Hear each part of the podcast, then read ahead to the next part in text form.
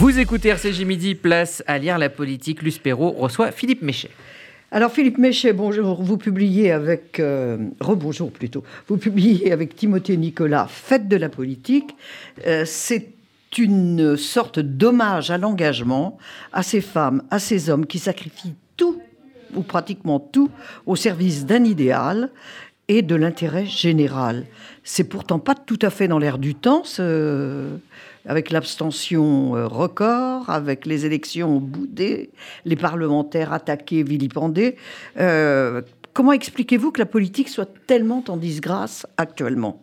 Bonjour Luce Perrault. Bah, d'abord, euh, effectivement, votre constat est très juste et ça a été, ça a été le nôtre avec Timothée Nicolas. C'est le recul de l'engagement et de l'engagement, je dirais, politique. Parce qu'il y a des engagements associatifs dans des ONG, mais qui ne sont pas des engagements politiques. Et je pourrais d'ailleurs faire une distinction entre ces deux types d'engagements. On est loin c'est loin d'être la même chose. Une statistique, euh, en 40 ans, euh, les partis politiques français ont perdu 60% de militants. La population a continué de croître, 60% de militants en moins dans les partis politiques. Aujourd'hui, et on le voit et on le dit d'ailleurs dans le livre, là où il y avait pour le Parti socialiste trois sections euh, dans un arrondissement tel que le 18e arrondissement de Paris, aujourd'hui il n'y reste plus qu'une petite section euh, avec des personnes qui sont des anciens, hein, si je puis dire, parce que finalement, y compris dans ces partis, c'est surtout des anciens. On attire peu de jeunes. Or, euh, c'est ça qui rend encore plus pessimiste en se disant on a besoin de jeunes.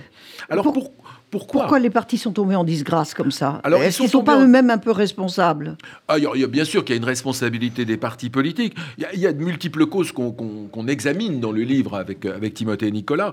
Euh, d'abord, euh, au fond, on s'est aperçu qu'il y a eu une forme de défiance, une défiance qui était à l'égard de la politique et, qui, s'est installée petit à petit. Qui s'est installée sur les partis politiques, des partis qui ne respecteraient pas euh, leurs promesses. Ça, c'est effectivement, le, je dirais, le, constat le, le, plus majeur. Mais à côté de ça, il y a eu une forme d'éparpillement des partis. Vous avez finalement de plus en plus de partis politiques.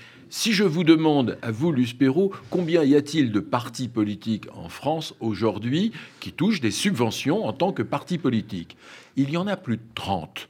Il y en a plus de 30. C'est-à-dire que là où effectivement vous avez des partis qui ont des, des, idées qui sont assez proches, etc., et qui pourraient s'unir et donner une certaine force, non, chacun veut défendre sa boutique, parce que c'est l'évolution euh, des égaux. Alors, euh, il y a ça, plus effectivement une évolution qui fait que, euh, il faut bien dire, et ça touche la politique et les partis politiques, le pouvoir, les pouvoirs politiques sont en partie responsables. Pourquoi? Parce que de plus en plus, ils ont transféré le pouvoir vers le monde de l'entreprise et l'économie. Aujourd'hui, on demande à des entreprises de s'occuper d'un tas de choses qui, avant, relevaient du politique. Moyennant quoi, qu'est-ce qui s'est passé? Vous avez des citoyens qui se sont dit, bah, le vrai pouvoir, c'est le pouvoir économique, c'est le pouvoir dans les entreprises. Ils se sont détournés des partis en se disant qu'on avait plus en s'intéressant et en étant proche du monde économique que du monde politique. C'est un tort à terme. Mais il y a une véritable responsabilité, euh, cette fois, euh, des, des, pouvoirs politiques. Mais est-ce qu'ils n'ont pas aussi oublié de réfléchir, oublié de travailler?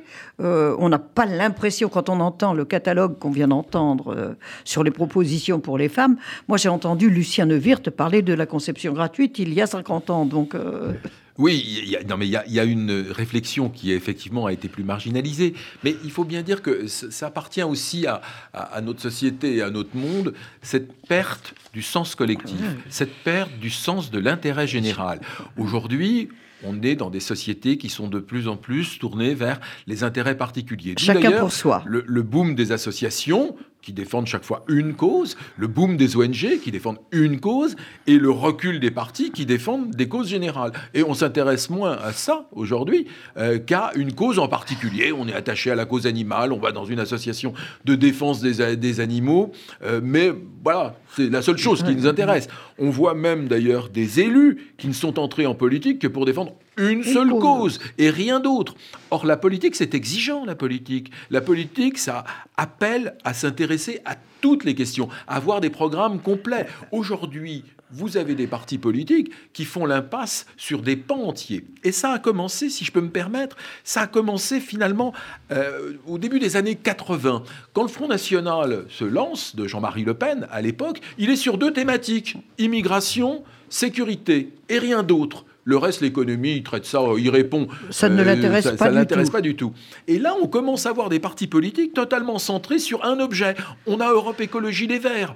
Euh, c'est exactement la même chose, où il y a euh, l'écologie. Je ne dis pas que ces questions ne sont pas importantes, Non, mais, mais un parti doit s'intéresser à toutes les questions. L'é- L'écologie, ça, ça concerne tous les partis et tous les Français. C'est là Mmh. cette vue d'ensemble de l'intérêt, ce qu'on appelle l'intérêt général, c'est ce qui a disparu. C'est ce qui a disparu, vous avez tout à fait raison sur le point, et qui fait qu'aujourd'hui, à la fois l'écologie est traitée dans chacun des partis, et le parti écologiste ne centre tout que par rapport au- à, à l'écologie. Ce n'est pas suffisant pour susciter Ça ne fait pas un l'engagement. programme. Et quand on dit effectivement l'écologie, par exemple, est très, euh, très populaire auprès des jeunes, en même temps, ils ne rentrent pas à Europe Écologie Les Verts. hein. Ah La non. moyenne d'âge d'Europe Écologie Les Verts n'est pas différente de celle des autres partis.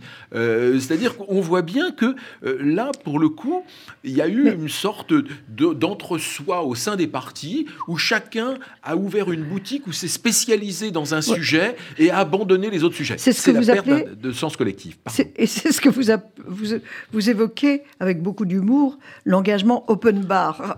Alors l'engagement open bar, il est, euh, C'est- il est ça aussi, c'est une il- des causes. Il, est très fort parce que euh, aujourd'hui on rentre dans un parti, euh, j'allais dire presque comme on rentre dans un moulin. Enfin, vous imaginez qu'il y a même deux formations politiques où il suffit d'aller s'inscrire un peu sur Internet, on vous demande rien, on vous demande même pas de cotisation. Vous allez euh, au- chez, chez Jean-Luc Mélenchon et vous voyez bien qu'à la France Insoumise, euh, en gros, vous n'avez même pas besoin euh, de, euh, de verser quoi que ce soit. Pareil d'ailleurs pour En Marche de- de- d'Emmanuel Macron, il suffisait de s'inscrire, on ne vous demande rien. Donc, si vous voulez, c'est des engagements très flottants. Euh, c'est pas des engagements qu'on a pu connaître, engagements qui créent un véritable Justement. collectif où les gens allaient. Alors, on peut plus aller coller des affiches le soir, mais aller coller des affiches ensemble, où les gens avaient des réunions une fois par semaine, se, se donnaient beaucoup d'eux-mêmes pour le débat d'idées sur des sujets extrêmement différents, avaient des invités. Non. Tout ça euh, a disparu et de fait, effectivement, on ne s'engage plus. Et vous disiez tout à l'heure, euh, Perrault, avec justesse, que finalement, c'est les idées qui manquent. Mais les ont transférées. Ils les ont transférées vers des think tanks. Euh, C'est-à-dire qu'en fait, on s'est dit, bah, alors attendez, il y a les producteurs d'idées, là. Alors, on a Jean Jaurès pour la gauche, qui travaille très bien, hein, des think tanks auxquels je rends hommage, qui font du très bon travail, et sur tous les sujets. il y en a deux qui, sont, qui, qui Oh, dominent. vous avez, vous avez Trois- quand même que vous prenez, vous prenez pour la gauche Jean Jaurès et Terra Nova, qui est assez proche effectivement de la gauche, et pour la droite Montaigne ou Fondapol. Paul, voilà, on a- ça, on ça a- en fait quatre. euh, on- Voilà, on a quatre, quatre think tanks qui, qui produisent. Enfin, je reçois moi leur production intellectuelle. C'est sur des sujets extrêmement divers D'intérêt général, et justement. d'intérêt général. Et ça, les partis, finalement... Ont bah, délégué. euh, Exactement, elles ont sous-traité. Donc, euh, en fait, on a, on a une sorte de, de- de sous-traitance de ces sujets. Et eux commentent l'actualité. Aujourd'hui, un parti, c'est surtout des gens qui viennent vous commenter l'actualité de ce qui se passe, euh, viennent vous trouver une petite mesure. Mais du coup, il n'y a plus, euh, comment dire, euh, cette espèce de lien qu'on retrouvait entre tous les sujets et qui faisait un projet, qui faisait une idée, une grande idée à défendre. Et on le voit dans cette élection présidentielle et dans cette campagne d'élection présidentielle où ça m'a beaucoup frappé. La plupart des ca- candidats sont arrivés sans aucun projet, mais avec un catalogue de mesures. On l'a encore vu sur ce qui vient d'être dit sur, sur les femmes. C'est un agglomérat de, de mesures. Alors on additionne des mesures ici et là. Mais ça ne fait et- pas et un je programme rajoute ni une ceci. société. Mais ça fait pas un projet de société. Et donc, on n'a pas envie de les suivre. On, on dit, bah, j'adhère à celui-là pour cette mesure, et puis à celui-là pour cette autre mesure. Mais en gros, le projet global a été effacé. Peut-être pour mieux comprendre le- la dé- déqualification actuelle euh, de- des partis, faut-il revenir euh, à, à ces présidents d'avant que vous, qui ont suscité justement cette adhésion, qui ont fait qu'un parti existait? Bon, il y en a, vous en distinguez quatre dans les, les précédents présidents de la Ve République. De Gaulle, Évidemment. évident. Pompidou, évident aussi. Euh, sans lui, il n'y aurait pas eu Chirac, ni même Mitterrand en réaction. Euh, donc, euh, et Chirac et Mitterrand, les derniers qui ont suscité des adhésions Absolument. Qui ont- formelles. qui- Alors, il y avait les bébés Chirac, Oui. C'était qui? Alors les bébés Chirac, bah, c'est ceux qui euh, se sont révélés à la politique par à la fois le charisme et le discours de Jacques Chirac. On prend l'exemple dans le livre de Pierre Bédier. Pierre Bédier est président du conseil euh, départemental des Yvelines. Il était socialiste, Il- il, il a- était euh, rocardien, il était étudiant à Sciences Po. Donc comme tous les étudiants à Sciences Po de l'époque, la plupart étaient rocardiens. Et puis un jour, un de ses copains lui a dit, bah, tiens, il y a un On meeting de Chirac, Chirac. allez. Et il a été emballé et il l'a toujours suivi. Et Chirac lui a fait découvrir ce qu'était la politique, c'est-à-dire rendre service, une vision et rendre service aux autres. Et il le, il le définit très bien d'ailleurs dans, dans- dans le livre en disant j'ai découvert que j'aimais rendre service et j'ai découvert aussi la grande pauvreté, c'est-à-dire c'était des politiques qui vous qui faisaient découvrir aussi les mondes que recouvre un pays, que recouvre la France, et des mondes très différents, le monde de la pauvreté, le monde de, de- Le monde dirais, rural, le le- monde rural, donc qui, qui englobait. Donc c'était des présidents, je dirais, qui étaient à la fois euh, au-dessus, qui étaient en réflexion. Et aujourd'hui, le problème qu'on a avec beaucoup de politiques, c'est qu'ils ne sont pas en réflexion, ils sont en réaction. Et donc ils réagissent en permanence. On les fait réagir sur tous les sujets euh, de l'actualité, mais sans que ça les pousse à une forme de réflexion. Dictature de l'émotion et de l'instant. Euh, Mitterrand, lui aussi, il a suscité des adhésions, des, un amour des militants. Euh, Souvenons-nous de la, la place de la Bastille en 81, c'était sous une pluie battante, les gens voulaient faire la fête quand même. Enfin, Mitterrand, président.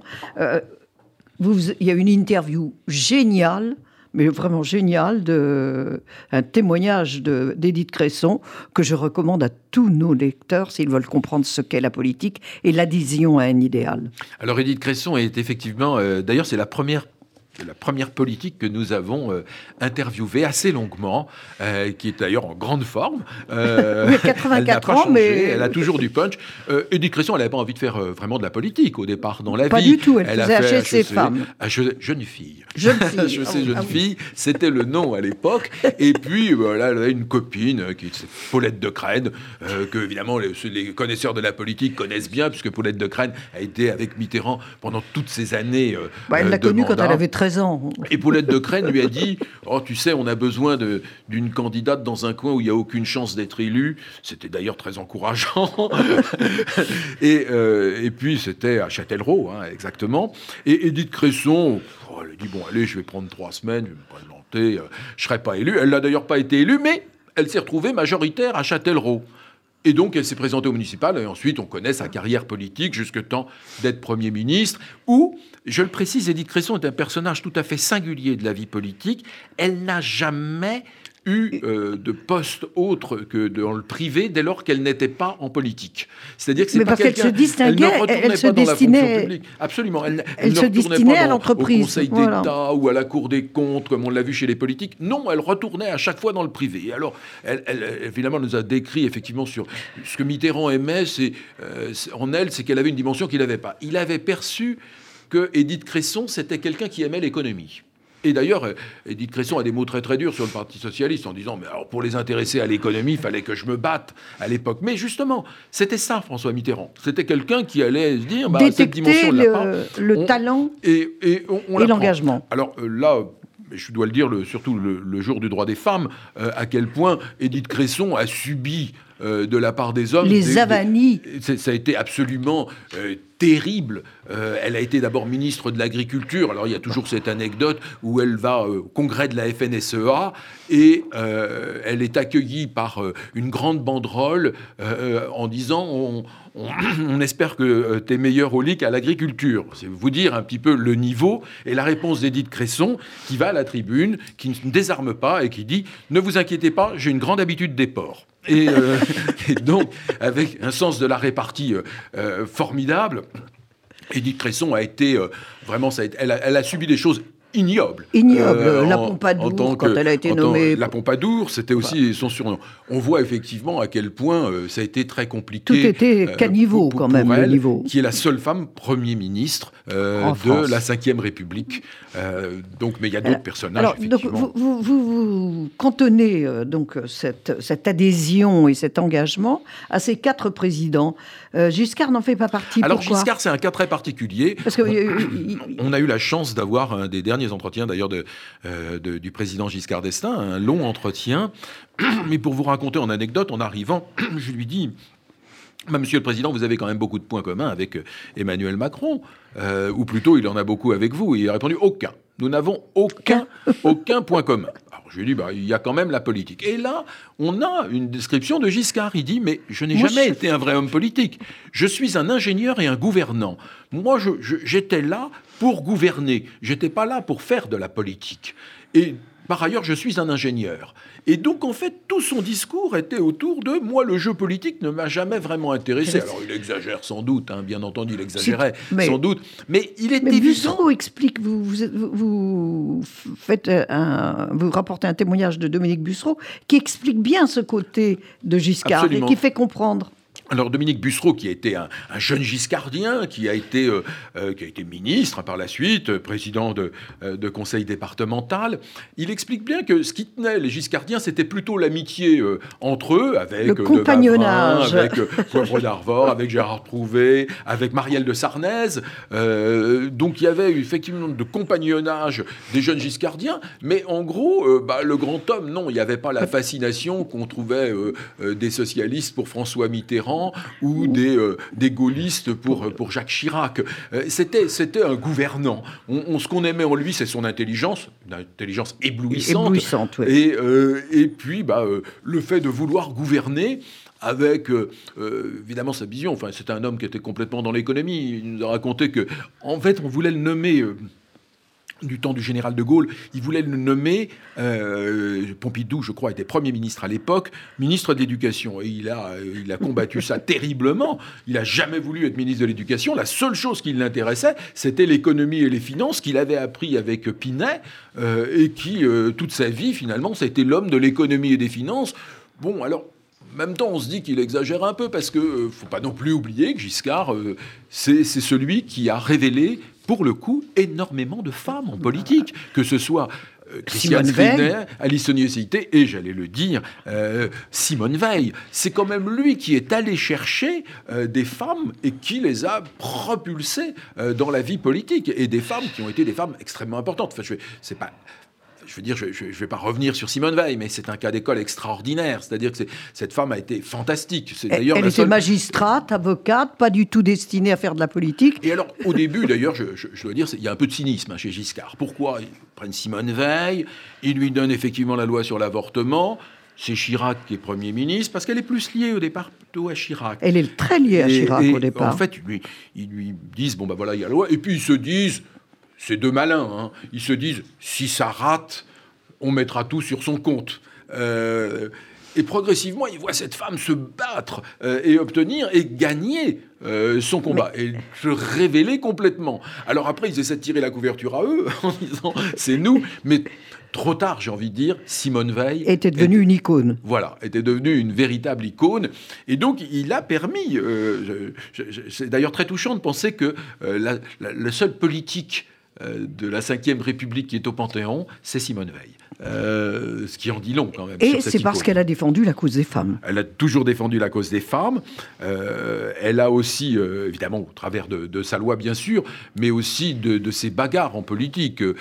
C'était un, personnage fantastique qui, aimait la bagarre. Il ne faut, pas penser que Simone ah bah. Veil était quelqu'un ah, qui était toujours douce. Elle se battait. Je, personnellement, je, je l'ai connue et je l'ai vue face à Charles Pasqua, dans certaines circonstances, oh. euh, je pense qu'elle n'aurait même peut-être pas hésité à lui mettre une paire de claques. Euh, elle en était capable. Elle en était tout à fait capable, je, confirme. C'est pour ça que euh, Giscard est un cas à part, parce qu'il ne fascinait pas ses troupes, et en même temps, il a quand même, il a quand même fait pas mal pour, pour la politique. Pas exprès, peut-être. oui. C'est ce qu'on croit comprendre en, en lisant bien votre livre. Alors, Comment devient-on un leader charismatique comme ça? Et pourquoi ni Hollande ni Sarkozy n'ont été capables de susciter, de construire une génération euh, de, bébés Chirac ou de tonton, génération tonton tient bon? Bah Parce que ceux-là avaient une vision. Une vision de la France, euh, une idée, une certaine idée du pays, euh, de son évolution, du progrès, etc. Et que n'ont pas eu Sarkozy, il a été élu, mais avec la critique, en critiquant Chirac. Quant à François Hollande, c'est une élection doublement par défaut, par défaut parce que Dominique Strauss-Kahn est empêché dans la présidentielle, et par défaut parce qu'on rejette Sarkozy plus qu'on vote Hollande. Et donc François Hollande, finalement, il amenait pas une vision. Il était François Hollande, c'est presque un. On dit tout le temps qu'il a fait beaucoup de politique, mais en fait, c'est quand même un technocrate en politique. Euh, et finalement, euh, il faisait plutôt de la gestion. Quoi. Hélas, on, va, on me fait signe qu'il va falloir conclure. Donc, il y a deux problèmes. Est-ce que l'Europe n'a pas un peu renié du prestige de l'élu? Si, bien sûr. Si, bien sûr, à la fois l'Europe, c'est un formidable dessin et un formidable projet, et en même temps, si vous voulez, les règles européennes ont fait que euh, beaucoup de gens ont senti que le vrai pouvoir n'était peut-être plus chez les politiques, mais était plutôt côté Bruxelles. Et de fait, ça a sans doute découragé euh, d'y aller. On le voit sur certaines mesures aujourd'hui, et, et c'était évoqué au début dans ce journal, sur le prix de l'énergie, quand on voit que le prix de l'énergie, en réalité, est déterminé à Bruxelles euh, quels que soient les moyens de production des pays, il n'est pas déterminé à Paris en fonction de nos moyens de production. Alors, il y a quand même aussi quelque chose qui est spécifiquement français, c'est la place des intellectuels dans la politique. Ils ont pris le large bah, depuis, depuis Sarkozy, en gros. Ah oui, même avant, même avant Sarkozy, euh, ils, ont, ils ont commencé à prendre le large. Euh, fin, des années ah, oui, euh, fin des années 80, 90. Ils, se sont détournés de la politique, ils sont allés vers les think tanks, justement, ils bah sont allés vers toutes ces associations, ils ne sont plus, ils n'ont plus nourri le discours politique. Et je dois dire que, à la décharge des, des intellectuels, les politiques ne sont pas non plus allés trop les chercher. Hein. C'est-à-dire qu'il y a eu finalement. Macron a essayé tout de même. Oui, Macron a essayé absolument au début, sauf qu'il ne les a pas suivis quand il était président, suivi au sens euh, d'avoir des, rendez-vous réguliers. Je pense Ce que, faisait Mitterrand. C'est quelqu'un qui a une, appétence pour la mmh. matière intellectuelle, euh, mais qui en même temps, finalement, n'a pas eu au cours de sa présidence l'occasion de faire jouer un rôle particulier aux intellectuels. Alors pour conclure, un pronostic pour les présidentielles et les législatives qui vont suivre, est-ce qu'il va il y a un sursaut possible pour l'engagement et, et, pour faire la politique au sens plein du terme, au sens euh, gestion des affaires de la, cité. Alors je pense très sincèrement que euh, c'est pas la présidentielle telle qu'elle a l'air de se dessiner et il nous reste euh, un petit peu plus de 30 jours pour le premier tour que ça ce n'est pas cette présidentielle qui va susciter l'engagement. En revanche, euh, je dirais plutôt qu'il y a un vrai besoin d'engagement pour construire la suite, parce que la suite est beaucoup plus compliquée. Supposons que Valérie Pécresse soit euh, éliminée dès le premier tour, comme ça ce fut le cas euh, de François Fillon, il va y avoir un éclatement de la droite, et donc là, une nécessaire recomposition. Et là, effectivement, il faudra effectivement s'engager pour faire qu'on ne vive pas avec seulement des extrêmes qui soient au second tour à, à chaque fois. Donc il y aura besoin de cette politique. Et pareil, si Emmanuel Macron comme ça a l'air de se dessiner, est réélu, il va falloir qu'il construise un parti. Parce que s'il a eu des réussites, là où il a échec, c'est à construire une formation politique qui puisse lui survivre. Alors, faites de la politique l'unique manière de sauver notre démocratie. Euh, Philippe Méchet, Timothée Nicolas, c'est aux éditions de l'Observatoire. Et c'est à lire absolument si vous voulez d'une part sourire et d'autre part comprendre comment fonctionne vraiment la politique et vous engager.